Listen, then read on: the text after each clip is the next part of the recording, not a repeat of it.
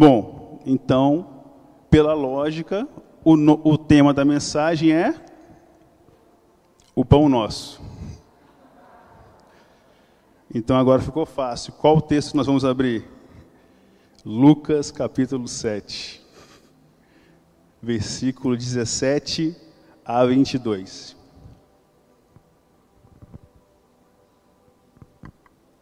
Deixa eu pôr o cronômetro aqui.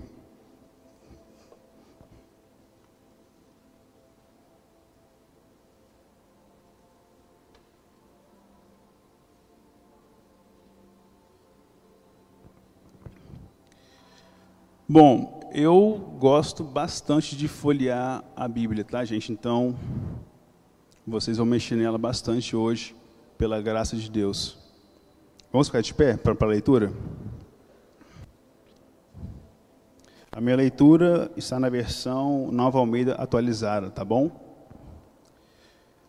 Essa notícia a respeito de Jesus se espalhou por toda a Judéia e por toda aquela região. Todas essas coisas foram relatadas a João pelos discípulos. E João, chamando dois deles, enviou ao Senhor para perguntar: Você é aquele que, está, que estava por vir ou devemos esperar outro? Quando os homens chegaram a Jesus, disseram: João Batista nos enviou para perguntar: O Senhor é aquele que estava por vir ou devemos esperar outro? Naquela mesma hora, Jesus curou muitas pessoas de doenças de sofrimentos e de espíritos malignos, e deu vista a muitos cegos. Então Jesus respondeu: Voltem e anunciem a João o que vocês viram e ouviram. Os cegos veem, os coxos andam, os leprosos são purificados, os surdos ouvem, os mortos são ressuscitados, e aos pobres está sendo pregado o Evangelho. Amém. Essa fala de Jesus, ela está ligada diretamente ao que o profeta Isaías escreveu em seu livro, no capítulo 61. Eu vou ler o versículo 1, não preciso abrir agora. Isaías 61, 1. O Espírito de Deus está sobre mim, porque o Senhor me ungiu para pregar boas novas aos pobres enviou-me a curar os quebrantados de coração, a proclamar libertação aos cativos e pôr em liberdade os algemados. Irmãos, a, ob a obra do Messias, a obra de Jesus, é uma obra de redenção completa. Redenção emocional, física e espiritual. A salvação em Cristo é uma salvação completa. Nós precisamos entender isso. Na fala de Jesus aos discípulos de João, ele deixa isso bem claro.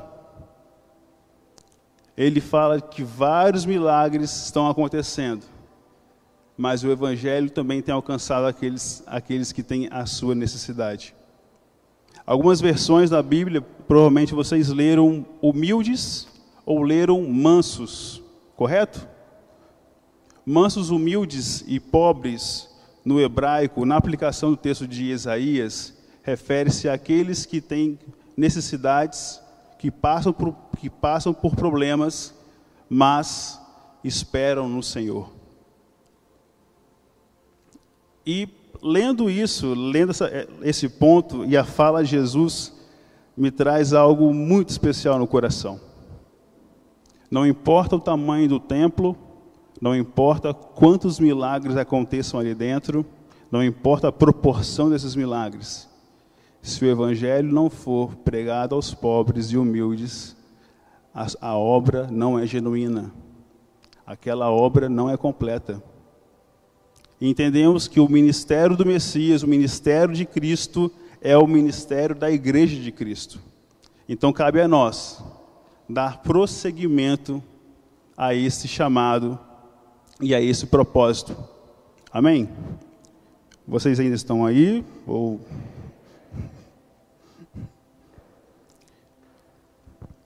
Eu estou tomando muita água, gente, porque eu estou tomando remédio e ele seca a minha boca de forma exagerada, tá bom?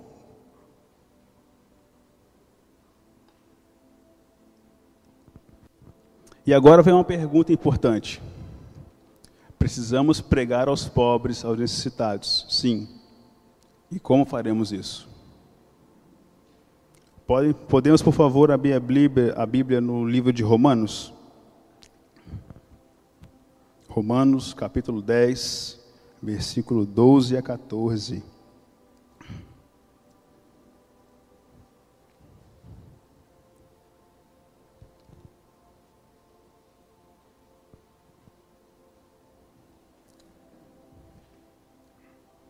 Posso ler? Porque não há distinção entre judeu e grego, uma vez que o mesmo é o Senhor, uma vez que o mesmo é o Senhor de todos, rico para rico para com todos os que o invocam. Porque todo aquele que invocar o nome do Senhor será salvo. Como, porém, invocarão aquele que aquele em que não creram? E como crerão naquele que nada ouviram? E como ouvirão se não há quem pregue? Pregar é muito mais do que pegar um microfone, ler um texto, preparar ele por alguns dias, por algumas horas, estudar, ir no original, hebraico, grego, buscar outras referências. Pregar tem mais a ver com encarnar a palavra e se esvaziar do que preparar um estudo. E a igreja, e a igreja nós precisamos entender isso. Pois nós temos um desafio muito grande. Se falamos de levar o evangelho àqueles que precisam, eles vão perguntar: "Mas pastor, mas evangelista Cleito, mas irmão, eu tenho fome. Como é que eu faço? Jesus também me ajuda nisso? Jesus também cura minha fome? E por isso devemos sempre estar encarnados da palavra de Deus e do que Deus tem para nós e para este tempo para que possamos esvaziar o que Deus tem nos dado. Não é algo fácil pregar. Aqui nós temos muitos pregadores e eles sabem que não é algo fácil pregar. Estar aqui diante de vocês não é algo fácil. Não por causa da leitura, não por causa da preparação, mas sim do peso que carregamos ao pronunciar as palavras de Deus. E essa, e essa seriedade nós não podemos perder de forma nenhuma. E quando eu falo pregar, eu não falo somente num culto, numa conferência, num culto jovem, num retiro, mas falo lá no seu trabalho. Pela manhã, falo para você naquela reunião com o seu chefe. Falo também para você quando você lida com seu vizinho no elevador.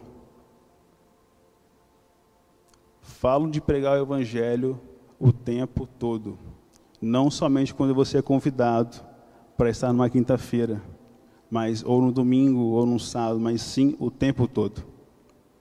Acreditem ou não, você provavelmente será a Bíblia que muitas, que muitas pessoas lerão. E será a única Bíblia que essas pessoas lerão.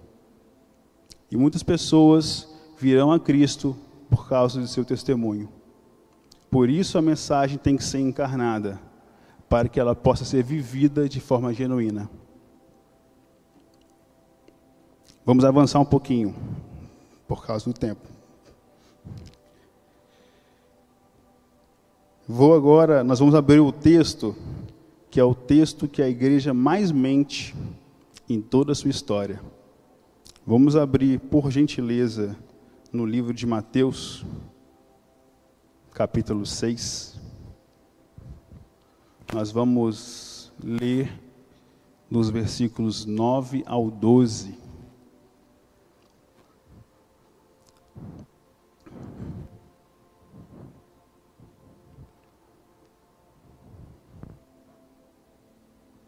Na verdade, esse é o nosso texto principal de hoje. O, o outro foi uma introdução. Bom, vou, vou ler.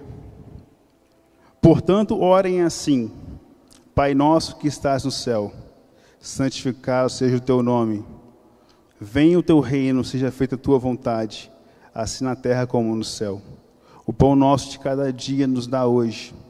Perdoa-nos as nossas dívidas, ou em algumas versões, perdoa os nossos pecados, assim como nós também perdoamos os nossos devedores ou aqueles que perdoamos os nossos devedores. Perdão. E por que, que eu digo que esse é o texto que a igreja mais mente quando lê? Porque é algo muito sério quando Jesus ensina isso aos seus discípulos no Sermão do Monte. Vamos passar versículo a versículo aqui para a gente entender. Versículo 10. Venha o teu reino, seja feita a tua vontade.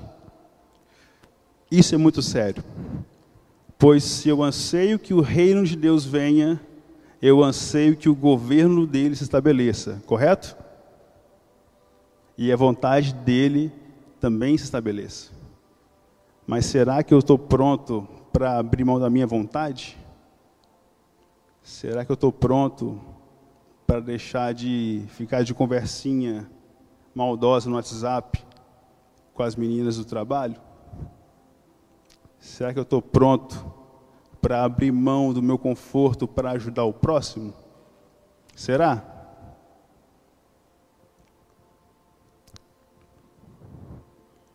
Será mesmo que desejamos que o reino de Deus venha? Porque quando ele vier, a vontade dele será feita e não a nossa. A Bíblia, é, quando nós estudamos teologia, existe um termo muito, muito interessante que é o reino de Deus. Ele já e ainda não. Mas não vamos entrar nisso aqui. Talvez para a turma Talmidim. Mas não aqui. Versículo 12. Vou pular o 11 e depois falamos do 11, tá bom? Versículo 12. Perdoa nossas dívidas pecados, assim como perdoamos a quem nos tem ofendido, ou os nossos devedores. Irmãos, isso aqui é muito sério. Se Deus me perdoasse como eu perdoo as pessoas, eu acho que eu não estaria salvo, não. E vocês? Será que se Deus perdoasse assim como você perdoa a sua tia, a sua mãe, o seu pai, a, o seu colega de trabalho, onde você estaria? Condenado ou não?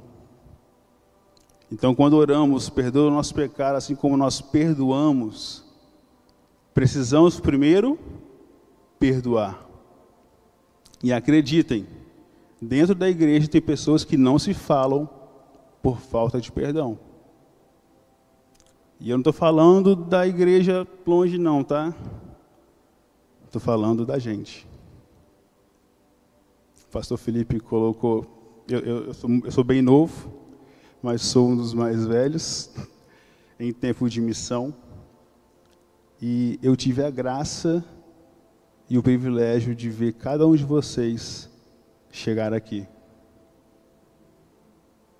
E eu não sei se vocês já repararam isso. Eu sei onde cada um de vocês senta no domingo à noite. Eu sei quando vocês faltam. Eu sei quando vocês estão tristes, vão para aquele cantinho ali.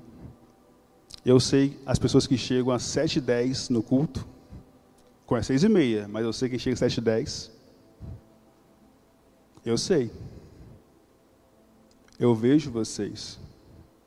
E eu sei que há pessoas que não se conversam por falta de perdão familiares que não se conversam por falta de perdão, mães, irmãos, tios, por falta de perdão e por, e por problema financeiro ainda. Então nós temos dois problemas aqui: falta de perdão e mamon envolvido no meio. Mas vamos continuar. E o versículo 11 que eu tenho um carinho por ele muito especial. E eu vou me permitir aprofundar um pouco mais, tudo bem? O versículo 11 diz: O pão nosso de cada dia nos dá hoje. Quantas vezes nós oramos isso e olhamos para o lado? Para saber se o pão do irmão também está com ele. Quantas vezes? Deixa eu compartilhar com vocês uma coisa. Eu perguntei muito a Deus, Senhor, se o pão é nosso, de todos nós, por que há tanta fome no mundo? Por que há tanta miséria? Por que tem pessoas que estão morrendo de fome? Morrendo literalmente de fome, desnutridos. E a resposta de Deus foi muito simples, muito simples. O pão, o pão não falta, irmãos. Graças a Deus o pão não falta. Recurso não falta. O que falta em nós é amor ao próximo. Pois se nós amássemos o próximo, o, o irmão não morreria de fome. Se nós amássemos o próximo, se nós orássemos, a orar, o pão nosso de cada dia nos dá hoje, e eu vou olhar para a vizinha, vizinha, você precisa de alguma coisa? Se eu fizer isso, o pão não falta para ninguém. E foi aí que nós começamos a trabalhar com o Ministério Pão Nosso. Pois eu entendo, se o pão é nosso, ninguém que está próximo a nós deve ter fome. Eu lembro de um dia que nós saímos do culto e nós fomos nós fomos lanchar na, no Subway. Subway Laranjeiras, do lado da Smart Fit. E nós sentamos naquela mesa ali lá de fora e algo me incomodou sobremaneira. Do outro lado da rua tinha oito pessoas que estavam morando e dormindo ali. Pelo menos naquela, naquela noite eles estavam ali. E Deus me fez a pergunta: se o pão é nosso, porque eles não têm o que comer. E Deus me levou, me deu graça para isso. Eu comprei o um lanche para cada um deles do Subway, e levei para eles, eles agradeceram, nós oramos e todos nós comemos. E eu entendi o que Deus queria dizer com isso e o que Deus quer dizer com isso. No livro de Lucas, capítulo 10, não precisam abrir, tá bom? É um pouquinho longo, então não vão abrir. Lucas capítulo 10, no versículo 25, Jesus conta a história, conta uma parábola de um de um viajante que saía de Jerusalém para Jericó e ele foi atacado por bandidos, por saqueadores. Eles o roubaram, o despiram e o largaram caído, quase como morto no chão. E passou ali um sacerdote, passou ali um levita e passou ali um samaritano. Que o samaritano deveria ser o último a pensar em ajudá-lo devido à rixa samaritanos e judeus. Essa história todo mundo conhece, ok? Todo mundo conhece a parábola do bom samaritano? Então eu não vou me aprofundar nela. Vou para o final. Mas como que Jesus começou a contar isso? Um estudante da lei, um intérprete da lei, quis testar Jesus e perguntou: Mestre, o que eu faço para ganhar a vida eterna ou alcançar a vida eterna? E Jesus, sabendo suas intenções, pergunta para ele: O que a lei diz, diz sobre? E ele responde: Amar a Deus e amar o meu próximo. E faz a seguinte pergunta: Mas quem é meu próximo? Então Jesus discorre toda a parábola do bom samaritano E no versículo 36, esse eu vou ler, ele fala a seguinte coisa: Então Jesus perguntou: Qual desses três lhe parece ter sido o próximo do homem que caiu nas mãos dos ladrões? Jesus inverteu o sentido das coisas. Não é mais quem é o próximo do Vitor, mas sim quem é o próximo daquele que precisa. Irmãos, e quando eu descobri que o próximo daquele que precisa sou eu, eu chorei, porque quantas pessoas eu não ajudei por dizer, ah, não, alguém vai ajudar. Não, alguém, alguém vai ajudar sim.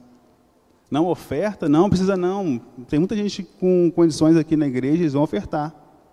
Mercado social, aquela lista grandona ali, não, não vou ajudar não. Muita gente vai ajudar. O próximo daquele que precisa sou eu e é você que conhece a Cristo. Esse é o próximo. E nós precisamos entender e compreender o nosso papel como, como cristãos. Não ser omissos, mas pregar o Evangelho, pregar as boas novas, mas também ajudar aqueles que precisam.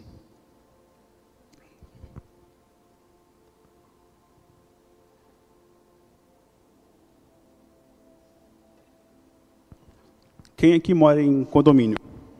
Levanta a mão, por gentileza. Condomínio a gente consegue ouvir tudo, não é? O vizinho batendo panela, furando, as crianças, mas nós também conseguimos ouvir brigas, discussões, conseguimos ouvir xingamentos bem pesados. Quem é um próximo daquela família que está prestes a divorciar? Adivinha? Quem é o próximo? Quem é o próximo daquela menina que pensou em cortar os pulsos? Quem é o próximo? O próximo é você. Se Deus te colocou ali, você ouviu, você percebeu, é porque é para você agir. Em oração, com sabedoria, com discernimento, sim, mas devemos agir. Vamos abrir a Bíblia em 1 Coríntios 11, por gentileza. 1 Coríntios 11, capítulo, capítulo 11, versículo 23.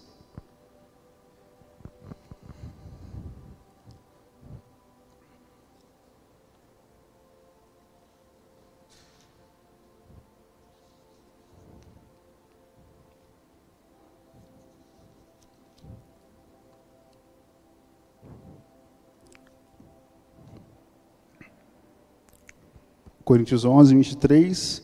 Eu vou ler 23 ao 26, depois vamos ler o 29. Tudo bem?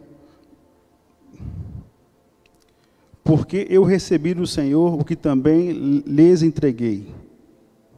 Perdão, deixa eu primeiro dar o contexto do texto. Aqui Paulo está falando à igreja de Corinto acerca da ceia. Se você subir um pouquinho nos versículos anteriores, você vai, você vai ver que Paulo diz: vocês se reúnem não para ceiar, mas para se empanturrar. Paulo está exortando a igreja de Corinto em relação à ceia. Como era a ceia na época na igreja de Corinto? As famílias se reuniam, traziam os seus alimentos e comiam juntos. Só que aquele que era mais abastado trazia um banquete mas também tinha aquele que não tinha o que, o, o, o que comer e trazia nada ou pouca coisa. E Paulo exorta no sentido de que vocês se fartam, se embriagam, enquanto o, o seu irmão está com fome. E aí vem o versículo 23. Porque eu recebi do Senhor o que também lhes entreguei, que o Senhor Jesus, na noite que foi traído, pegou um pão e, tendo dado graças, o partiu e disse: Isto é meu corpo, que é dado por vocês. Façam isso em memória de mim. Pergunta: fazer o que em memória dele? Quem pode responder? Partiu o pão. A Sueli, né? Soraya, nossa visitante, ela respondeu: partiu o pão. Vamos continuar. Façam isso em memória de mim. Do mesmo modo, depois da ceia, pegou do mesmo modo.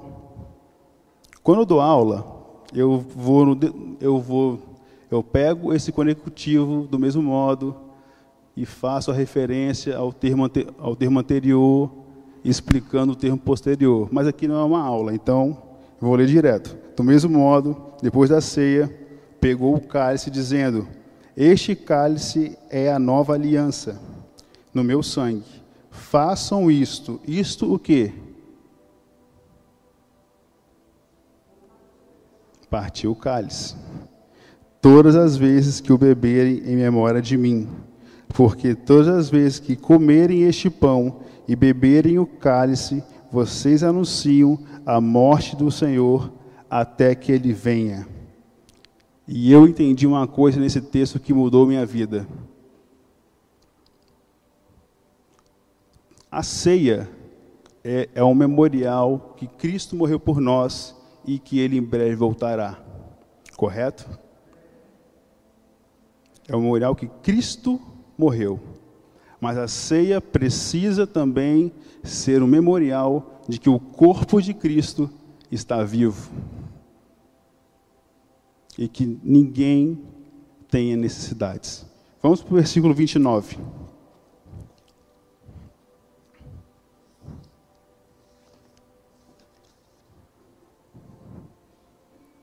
Pois quem come e bebe sem discernir o corpo, come e bebe para juízo. Bebe juízo para si. O que vocês entendem por discernir o corpo? Paulo está dizendo: todo aquele que come e bebe, sem olhar para o lado para saber se o seu irmão tem o que comer ou o que beber, você está comendo e bebendo para seu juízo. E isso é muito sério. Porque isso tem tudo a ver com a oração do, do, do Pai Nosso. E nas reuniões do Pão Nosso, eu, eu às vezes troco a palavra, que é a oração do Pão Nosso. Porque se eu comer e beber e não discernir o corpo, eu estou comendo e bebendo para meu juízo. Irmãos, uma coisa muito séria que o Senhor me revelou ontem, ontem à noite, enquanto eu, eu estava reescrevendo essa mensagem. Não há comunhão com Cristo se não houver comunhão com o meu irmão. Vou repetir. Não há comunhão com Cristo se eu não houver comunhão com o meu irmão. Vitor, isso é doideira da sua cabeça. Vamos abrir a Bíblia não, já está aberto em Coríntios, né? Só vira para o, o capítulo 12, versículo 7.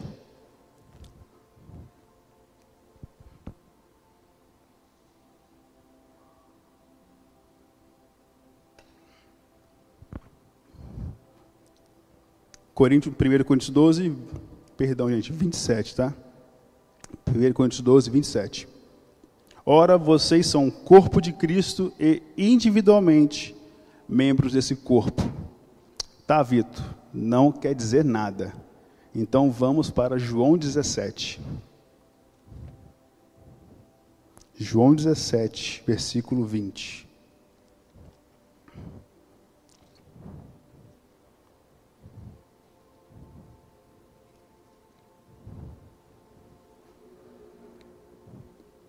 Só uma curiosidade enquanto vocês abrem a Bíblia. Quem é que usa a Bíblia no celular? Não é, não é errado não, tá gente? Não é errado não. Mas eu, eu estou fazendo um voto comigo e com as turmas que eu dou aula, a gente voltar a usar a Bíblia de papel, porque a gente perdeu o manuseio. A gente perdeu o faro, o cheiro de como encontrar os textos. É muito rápido, realmente, o, o, a Bíblia no celular, você digita João e já abre. Mas eu gostaria que a gente voltasse a mexer nas folhas. Mas isso não é regra, tá? Só uma curiosidade minha. João 17, versículo 20 e 21. Palavras do próprio Cristo. Não peço somente por estes, estes Cristo se refere aos apóstolos, mas estes eu vou incluir vocês. Não peço somente por estes, que já são corpo de Cristo, mas também por aqueles que vierem a crer em mim por meio da palavra que eles falarem. Jesus está orando ao Pai sobre vocês e sobre aqueles que ainda não o conhecem, mas que vocês irão alcançá-los com a pregação do Evangelho, com a encarnação da palavra de Deus, a fim de que todos sejam um, e como tu, ó Pai, está em mim e eu em ti, também eles estejam em nós meus irmãos, é impossível ter comunhão com Cristo se não houver comunhão com o corpo de Cristo. Isso tem a ver com o perdão, tem a ver com, com o pão, tem a ver com venha o teu reino e a sua, a tua vontade, tem a ver com tudo isso. Bom, até aqui nós falamos sobre o ministério do Messias, de pregar o Evangelho aos necessitados, falamos sobre pregar o Evangelho, de ir atrás daqueles que estão lá fora, que não conhecem a Cristo, ou que estão aqui dentro por algum motivo, por visitar, por vir uma porta aberta. E agora nós estamos falando sobre discernir o corpo, que é vital para nós. Pois se eu não tenho comunhão com Cristo, no dia do trono branco, lá que fala em Apocalipse 20, o julgamento do trono branco, ele vai olhar para mim, se eu não tiver comunhão com Cristo, eu não te conheço. Mas na minha igreja, paralítico levantava, mas eu não te conheço. Você não tem comunhão comigo.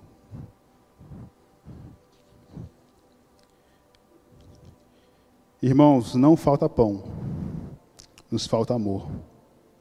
Em 1 Coríntios 13, versículo 3, não precisem abrir, eu, eu vou ler. Diz o seguinte: E ainda que eu distribua todos os meus bens entre os pobres, e ainda que entregue o meu próprio corpo para ser queimado, se não tiver amor, de nada adianta. Não falta pão, falta amor ao próximo. Não falta recurso, Falta eu amar o próximo. E essa mensagem ela tem que tocar o nosso coração de uma forma profunda.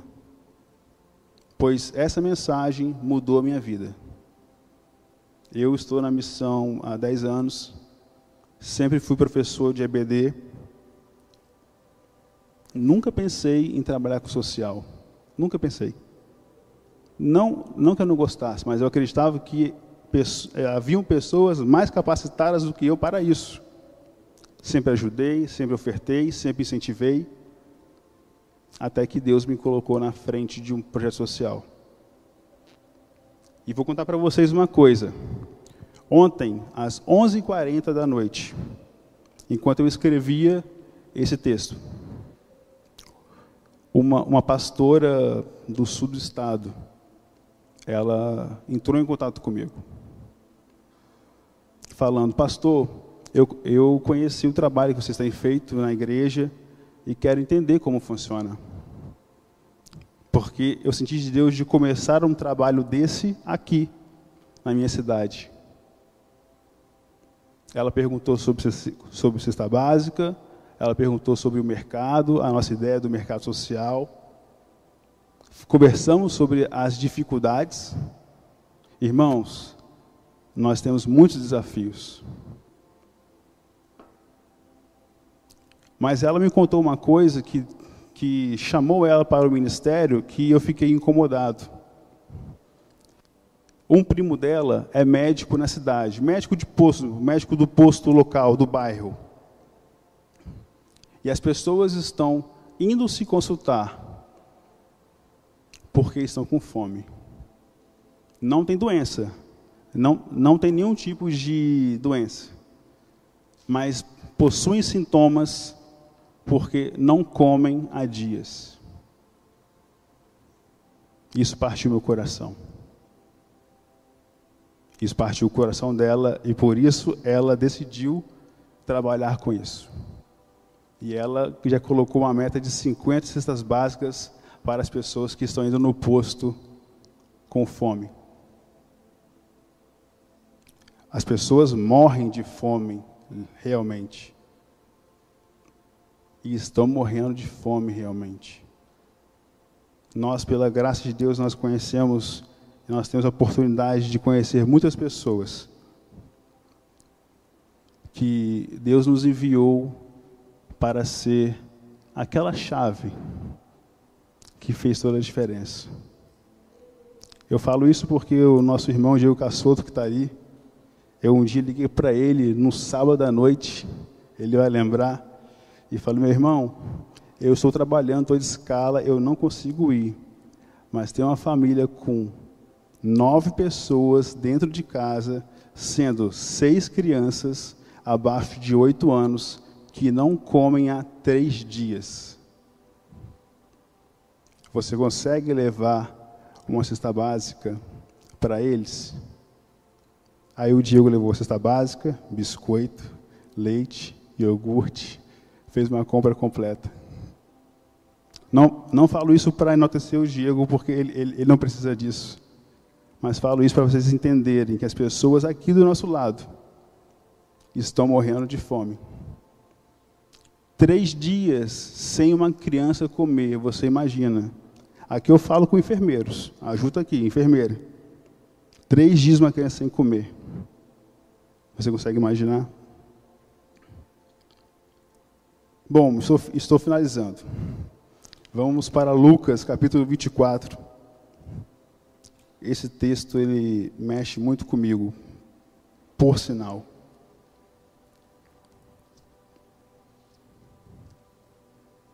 Lucas 24. Qual o contexto de Lucas 24? Jesus foi crucificado e dois discípulos decidem sair de Jerusalém e pegam a estrada de Emaús.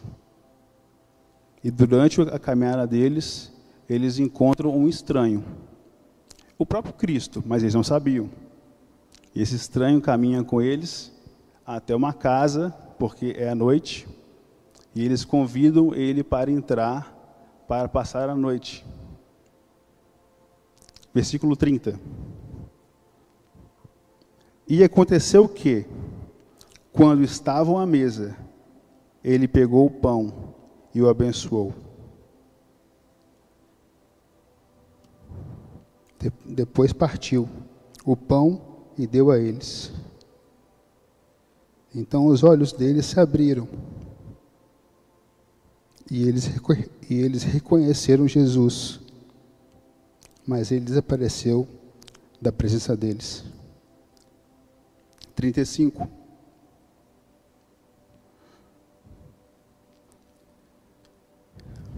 Então os dois contaram, eles voltaram para Jerusalém e encontraram os discípulos. 35. Então os dois contaram o que lhes tinha acontecido no caminho e como tinham reconhecido Jesus no partir do pão.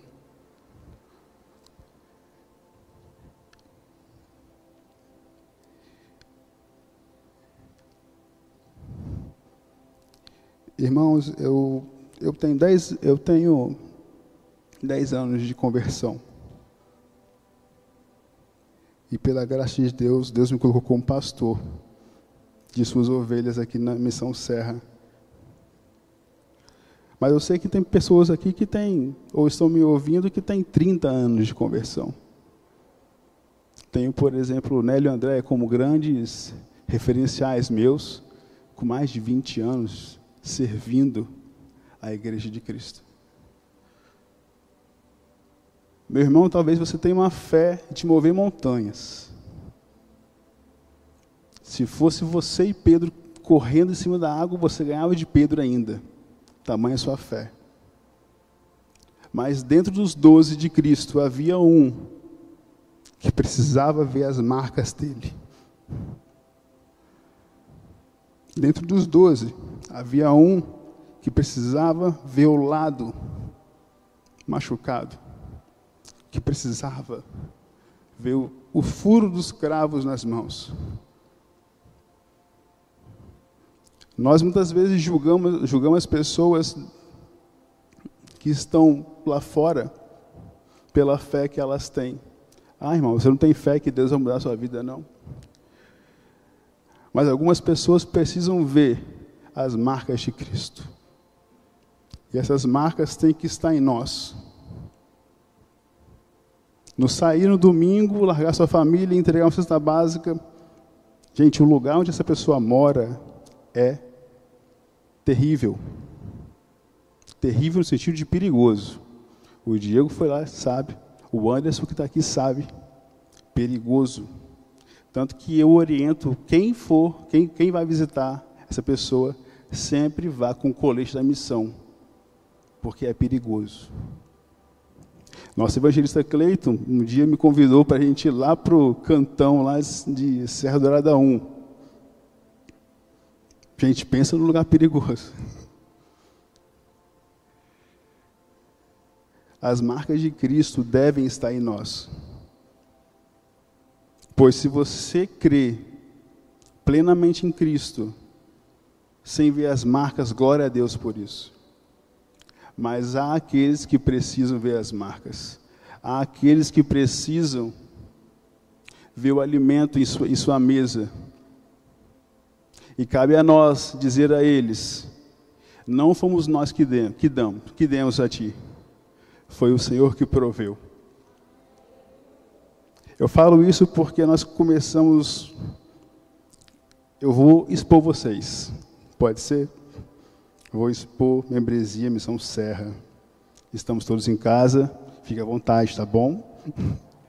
Até nós começarmos o Ministério Pão Nosso, a missão Serra tem, em média, eu vou arredondar 500 membros. 500 membros. E até nós começarmos o Ministério Pão Nosso, nós conseguimos montar entre 9 e 10 cestas básicas. 500 membros, 10 cestas básicas. Irmãos, isso, isso não é nem o mais chocante. As pessoas doavam coisas usadas.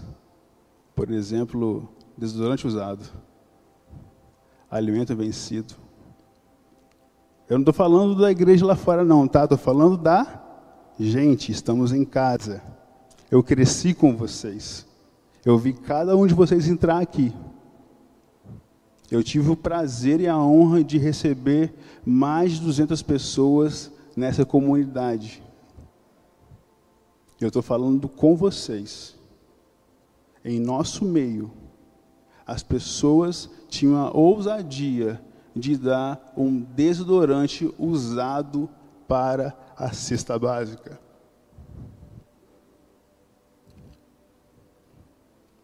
Isso é muito difícil de ouvir. Porque as marcas de Cristo, onde elas, onde elas estão? Meu querido, se você for no mercado e compra o produto A para você, e para doar para a igreja você compra o produto C, tem alguma coisa errada com você. Tem alguma coisa errada com a gente. E nós precisamos mudar isso como igreja, como membresia, pois Cristo está voltando. E ele vai perguntar: onde estão as suas obras de salvação? Onde está o amor ao próximo? Falamos sobre a parábola do bom, do bom samaritano. Ele pegou aquele rapaz que estava no chão e colocou ele numa, numa pousada. E pagou todas, tudo que ele fosse consumir ali. E se passasse, ele voltaria e pagaria mais. E nós temos, temos sido tão mesquinhos com a igreja de Cristo. Isso me preocupa, porque talvez nós estamos servindo a dois senhores, e isso não é possível. Eu quero contar para vocês uma história.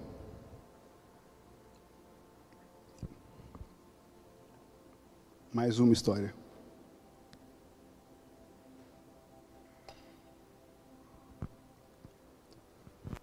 Havia uma moça que estava com fome, também sem comer alguns dias.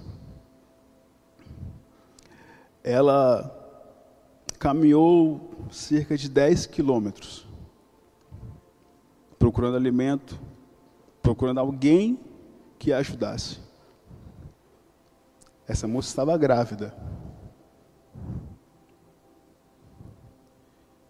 E o estado dela era tão crítico que ela nem sabia de quantos meses ela estava grávida, pois ela nunca tinha feito um exame. E com ela tinha uma, uma menina, uma mocinha. Caminharam 10 quilômetros pedindo ajuda, pedindo alimento. Não foi pedindo dinheiro, pedindo alimento. E aí um homem de Deus a encontrou. Glória a Deus por isso. Deu de comer, deu de beber, levou para casa, entregou cesta básica, entregou alimento, deu todo o suporte. Ela estava grávida de oito meses e tinha uma gravidez de risco. Como ela ficou sabendo? Esse homem de Deus custeou todos os exames dela. E essa história não aconteceu nos Estados Unidos. Não aconteceu no Canadá. Aconteceu aqui em Colina de Laranjeiras.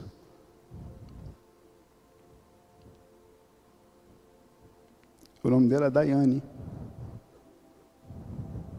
E pela graça de Deus nós conseguimos montar um enxoval para ela.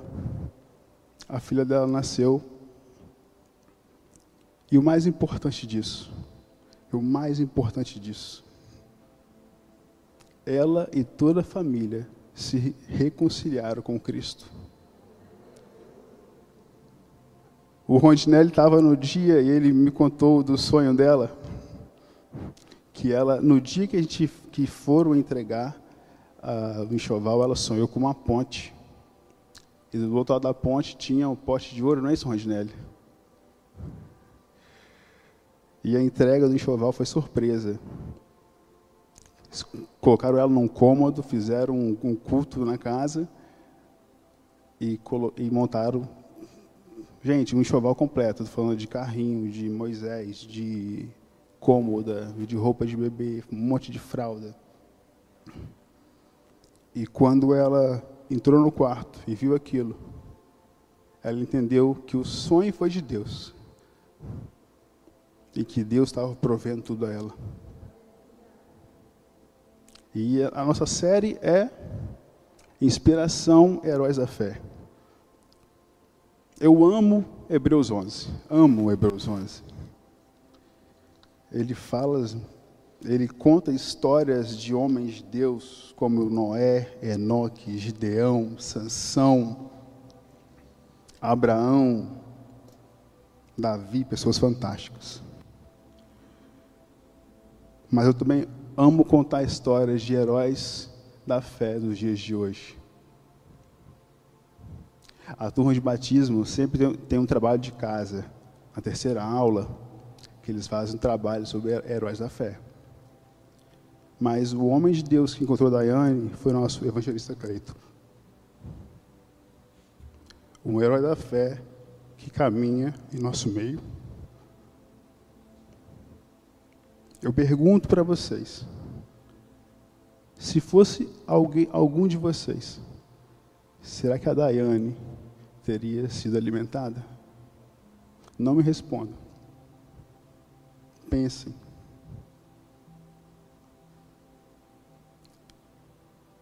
O pão nosso, ele é muito mais do que um versículo único, solto, numa oração que Jesus ensina para os discípulos quando eles pedem: Senhor, nos ensine a orar. O pão nosso é a essência do reino de Deus. Não o pão nosso, missão serra, mas o pão nosso, o partir do pão. Eu gostaria que vocês ficassem de pé. Se eu posso pedir isso de vocês.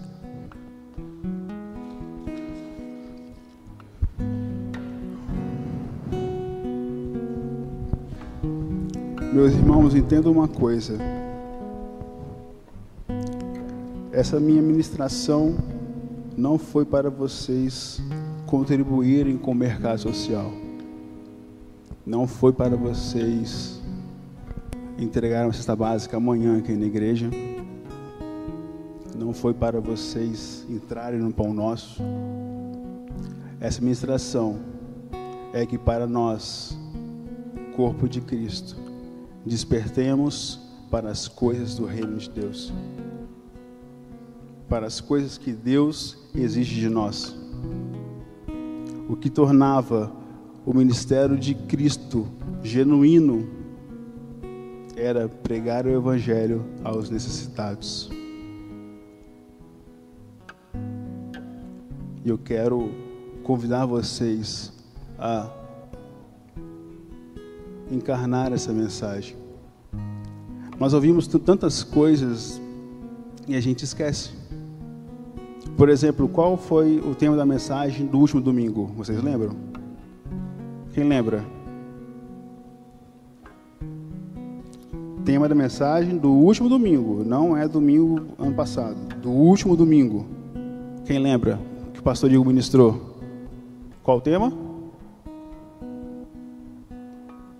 Vocês estão percebendo? A gente está desligado. Qual foi o tema da quinta-feira passada que o pastor Everton ministrou? O quê? Gideão.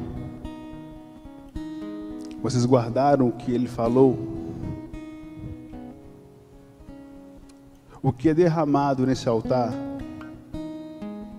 é genuíno de Deus. Eu ouço isso há dez anos já falei isso com o pastor Igor já várias vezes. Quantos testemunhos que eu ouço de pessoas. A palavra da missão Serra é genuína. E se a palavra da missão Serra é genuína, as pessoas lá fora querem vir aqui, beber e comer do que vocês têm bebido e comido. E vocês não trazem nenhuma caneta e um papel. Vocês preferem sentar sempre nos bancos de trás. Vocês nunca chegam no horário. Eu vim do meio de vocês. Eu sei do que eu estou falando. Quantas vezes eu já briguei com o diácono, com a pessoa que, que chegou atrasado e queria pôr a cadeira lá na parede. Se fosse um show, você estaria aqui na frente. Se fosse um pregador famoso, estaria aqui, ó, derramado no altar. Nós temos heróis da fé contemporâneos, sim. Falei do nosso evangelista, posso falar também do nosso diácono Roginelli, do nosso irmão seminarista Diego, do nosso pastor mas eu também quero contar a história de vocês. Eu quero contar a história do Gabriel. Eu quero contar a história da Bia como herói da fé. Eu quero contar a história da Maria Clara como herói da fé. Porque eu creio no poder do Evangelho de Deus, que transforma, que muda e edifica. Porque eu sei de onde eu saí. Eu sei, eu sei quem eu era. E o que Cristo me transformou. Não, não sou grandes coisas ainda, mas até o dia do Senhor a obra será perfeita. Mas eu, eu queria que vocês inclinassem a cabeça enquanto nosso ministério de louvor canta uma canção. E se você sentia a vontade, de, com desejo de vir aqui à frente para orarmos com você, fique à vontade. Estamos em casa.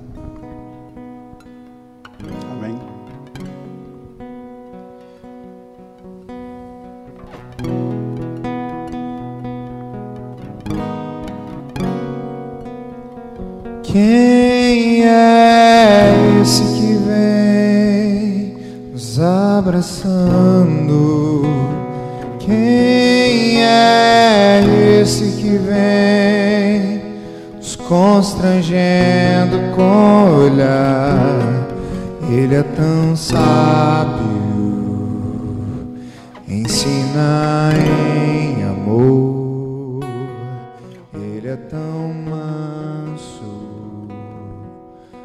cuida dos corações.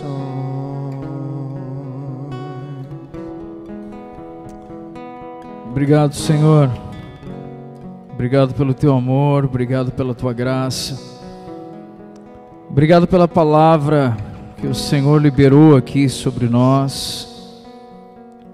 Obrigado, Pai, por essa comunidade que, mesmo diante de desafios tão presentes, tem se esforçado, Senhor, a te servir, a te seguir. E assim como o pastor Vitor compartilhou aqui essa noite, uma comunidade, Senhor, que tem tem as suas dificuldades, mas uma comunidade que escolheu se alimentar do pão vivo que veio do céu, próprio Jesus. Uma comunidade que tem se posicionado em não, aceitar se alimentar de pipocas e miojos, mas uma comunidade que tem se assentado para receber o verdadeiro pasto, o pasto daquele que é Cristo Jesus, o supremo pastor e bispo das almas. Obrigado, Senhor, porque o alimento que o Senhor tem nos proporcionado tem sido a única coisa que nos sustenta nesses tempos. Quantos aqui se sentiram desafiados pelo Senhor aí? Vou perguntar mais uma vez, quantos se sentiram desafiados pelo Senhor? Sabe, eu quero ler um texto aqui em 1 Coríntios, capítulo 12, que diz um próprio uma parte do texto que o pastor Vitor leu, dizendo ali no verso 27: Juntos todos vocês são o corpo de Cristo. E cada um é uma parte dele. Deus estabeleceu para a igreja em primeiro lugar, os apóstolos, em segundo, os profetas, em terceiro, os mestres, depois, os que fazem milagres, os que têm dons de cura, os que ajudam outros, os que têm dom de liderança, os que falam em diferentes línguas. Somos todos apóstolos, somos todos profetas, somos todos mestres. Todos nós temos o poder de fazer milagres, Todos temos o dom de cura, todos temos a capacidade de falar em diferentes línguas, todos, te, todos temos capacidade de interpretar sonhos. Portanto, desejem intensamente os dons mais úteis. E a última frase do capítulo 12 diz: Agora, porém, eu vou lhe mostrar um caminho mais excelente. E o capítulo 13 começa a falar acerca do servir ao Senhor por meio dos dons, mas com coração cheio de amor. Então há um apóstolo, alguém com encargo apostólico entre nós, que o faça com amor. Alguém com dom de mestre, que o faça com zelo e amor em seu coração pelo corpo de Cristo. Alguém que tem dom de liderança, que o faça com seu coração cheio de ternura. Alguém que serve, que ajuda os outros, que seja feito com seu coração cheio de bondade, ternura e amor. Quantos creem nisso é de verdade em seu coração? Amém. Gostaria que todos nós pudéssemos agora estar com as mãos erguidas assim, sabe? Pastor Vitor chamou alguns que quisessem vir aqui à frente, mas a verdade é que essa oração é para todos nós aqui. É para o corpo de Cristo no coletivo, e eu quero orar com você. Porque eu entendo que essa palavra, ela teve, ela teve uma incumbência especial que é nos tirar da zona de conforto, tirar o nosso olhar excêntrico, egoísta e passarmos a olhar a nossa volta com zelo, com amor, nos preocupando com as pessoas que estão no nosso, no nosso entorno. Senhor, eu quero nesse momento, eu quero orar por nós, Pai, por nós. Nós somos homens e mulheres imperfeitos que carecem de ser aperfeiçoados pelo Teu amor, de ser aperfeiçoados não apenas, Senhor, para termos uma performance melhor, para termos um exercício do ofício melhor, mas precisamos ser aperfeiçoados, batizados em amor, Senhor. Em amor, Pai, um amor abnegado, um amor que se entrega voluntariamente, um amor que entrega o seu tempo, a sua energia, os seus recursos. Senhor, batiza-nos nesse amor, uma característica comum aos heróis da fé foi amar ao Senhor e amar o povo o qual o Senhor lhes tinha confiado. Por isso nós queremos colocar o nosso coração aqui hoje, queremos aprender com o teu coração, Jesus. Tudo que o Senhor fez, o Senhor fez com a bandeira do amor aqueles que lideram aqui nesse lugar, que o façam com amor, aqueles que têm dons de curas e milagres, que seja feito com amor, aqueles que lideram, que liderem com o coração amoroso de Jesus, aqueles que falam em outras línguas, que também o façam por amar ao Senhor e amar ao corpo de Cristo, aqueles que ajudam uns aos outros, que o façam, Senhor, como expressão das mãos de Jesus aqui na terra. Te agradecemos, Senhor porque estamos sendo batizados em teu amor. Cada um, Senhor, segundo 1 Pedro 4,10, servi uns aos outros, com todo zelo, como bons dispenseiros da multiforme graça de Deus.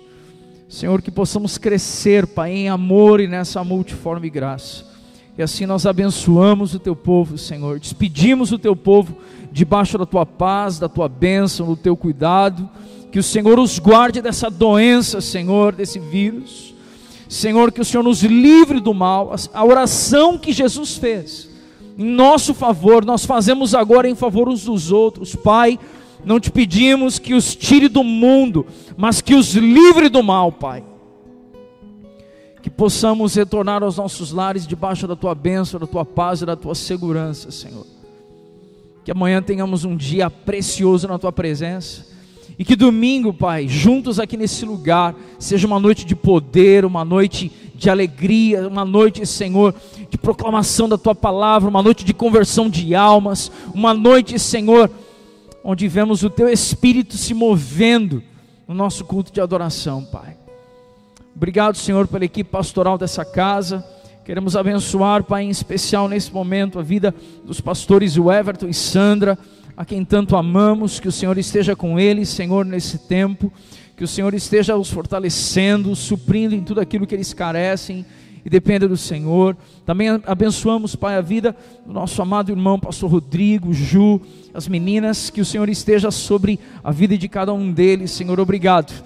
Obrigado pela equipe pastoral dessa casa, obrigado por esse lindo rebanho, Senhor, que o Senhor tem implantado aqui nesse lugar.